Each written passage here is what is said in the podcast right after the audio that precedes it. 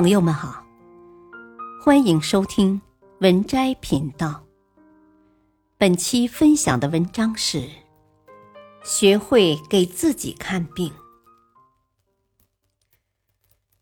很赞同这样一段话：习惯从别人的眼光中寻找自己，结果茫茫然；从别人的赞扬中放大自己，结果飘飘然。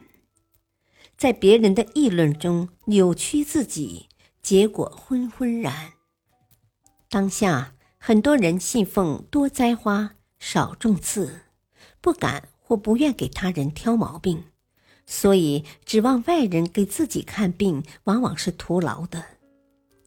要发现自己的问题，还需眼睛向内，学会自己为自己看病。学会为自己看病的人，才会对自己不虚美、不隐恶，对自己有一个清醒的、准确的认识。人生的成长就是一个不断为自己看病的过程，无人替代。一，人要善于发现自己的毛病。古语说：“人非圣贤，孰能无过？”每个人都有自己的缺点和毛病，重要的不在于此，而是在于你对他们的态度。是常常反躬自省，善于发现并改正，还是选择视而不见，把所有责任推到别人身上？网友老乐讲过他朋友儿子潇潇的事。前不久。潇潇参加了高中同学聚会，回来后情绪很低落，因为参加聚会的另一位同学在一家外企做投资管理，收入可观，人缘极好。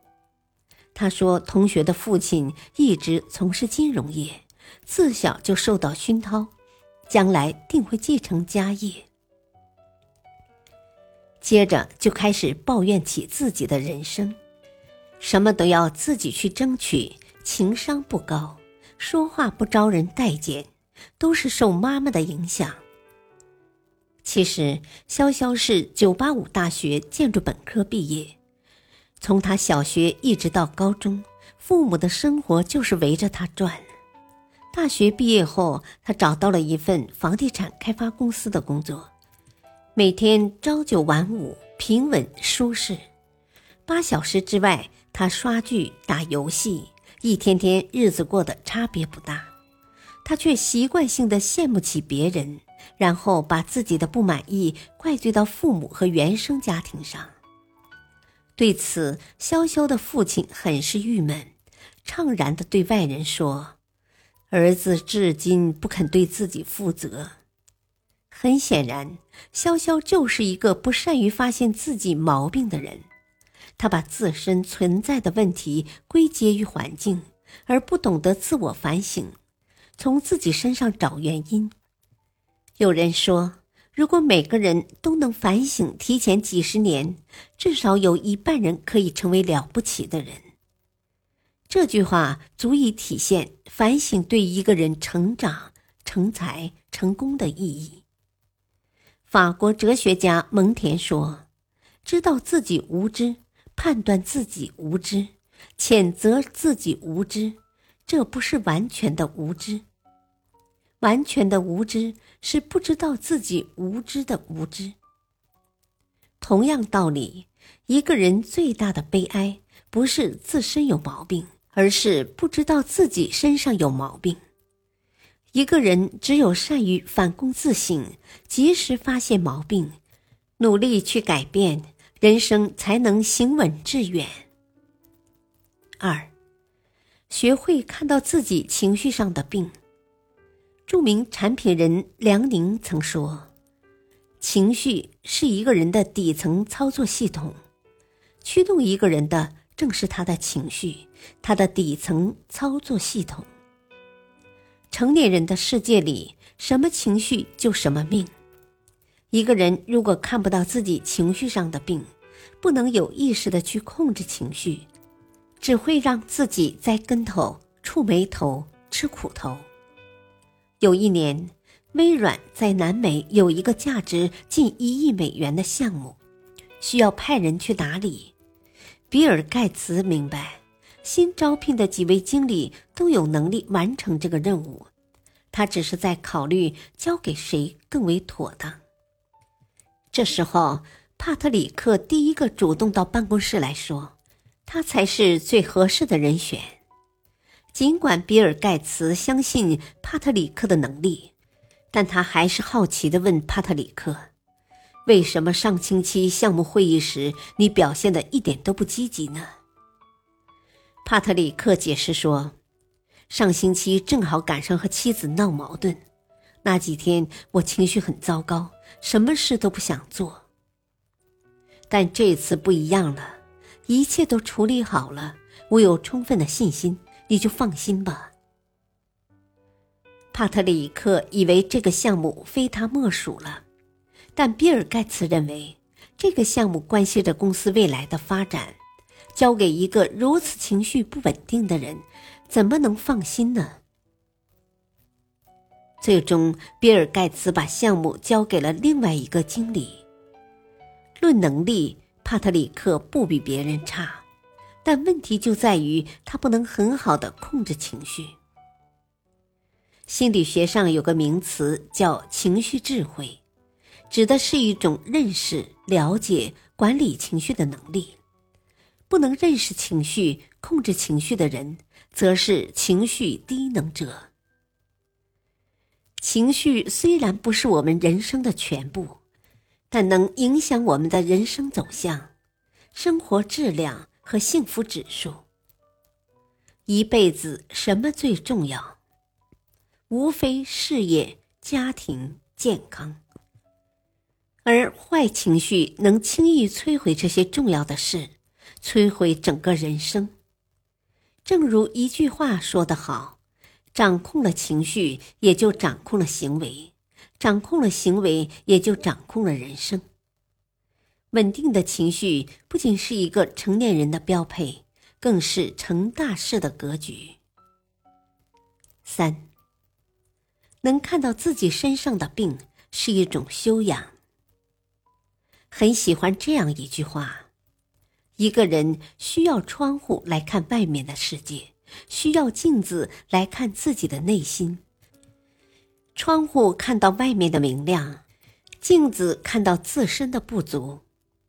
有了自省这面镜子，一个人才能提升自己的境界，做到心明眼亮，也才能不断成就更好的自己。遇事懂得从自己身上找原因，不仅是一个人为人处事的智慧，也是一种顶级的修养。国学大师傅佩荣先生不仅学问渊博，还是一位口才出众的演讲家。他曾受央视邀请，在百家讲坛主讲孟子的智慧，得到众多学者观众的认同。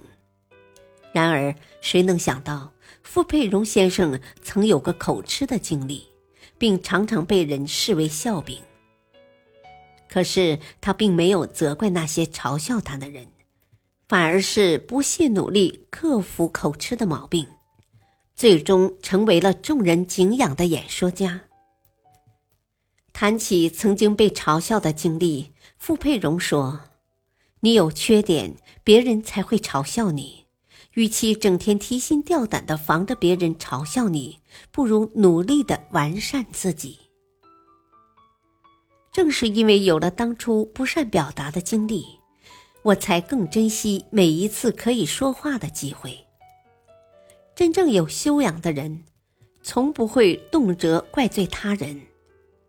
他们不怨天不尤人，躬身自省，不断改正自己。心理学家把人的价值观分为两类，一类叫弱势价值观，一类叫强势价值观。两种价值观其实体现的就是两种不同的修养。持有弱势价值观的人，遇到问题习惯问凭什么？凭什么别人过得好，瞧不起我？我本来好好的，凭什么得病的是我？条件差不多，凭什么别人能升职，我原地踏步？这些人眼光向外，内心只有抱怨、指责、愤懑，他们当然无法体会到成功和幸福。持有强势价值观的人，遇到问题会问为什么？为什么会造成这种局面？问题出在哪里？是主观原因还是客观原因？如果是主观原因，是自己智商不行，还是情商？逆商不行。这些人眼睛向内，多的是反省、剖析、调整、改进。他们会设法战胜困难，走出阴霾，最终拥抱幸福和快乐。能看到自己身上的毛病，才是走向优秀的开始。四，人最好的医生永远是自己。看过这样一个小故事，有个人总是非常苦恼。他听说佛能灭除一切苦难后，就背上了行囊去找佛。佛听后他的诉说后，对他说：“真正能帮助你解脱的，只能是你自己。”可那人不解的问：“可是心中充满了苦恼和困惑的，正是我自己呀。”佛陀笑笑说：“你想一想，你心里的苦恼和困惑是谁放进去的？”这个人沉思良久，没有说话。佛陀继续开示：“是谁放进去的，就让谁拿出来吧。”看着面带微笑的佛，苦恼的人终于明白，自己的苦恼不过是自己的一种无谓的执着。要求得到解脱，最终只能靠自己。靠天靠地不如靠自己。有句话说得好：医生也许能帮我们治愈疾病，却不能帮我们增强体质；医生能开导我们走出阴影，却不能让我们远离伤痛。是啊，不管是身体也好，还是心理也罢。最好的医生永远是你自己，真正懂你的人也永远是你自己。平凡如你我，谁也无法达到圣人的境界，谁的身体都会有这样那样的毛病。但曾子说的“吾日三省吾身”的智慧，却是人生的必修课，值得我们一生去学习践行。学会给自己看病，才能不断向上向善，远离烦恼忧愁，让人生时来运转。感谢收听，再会。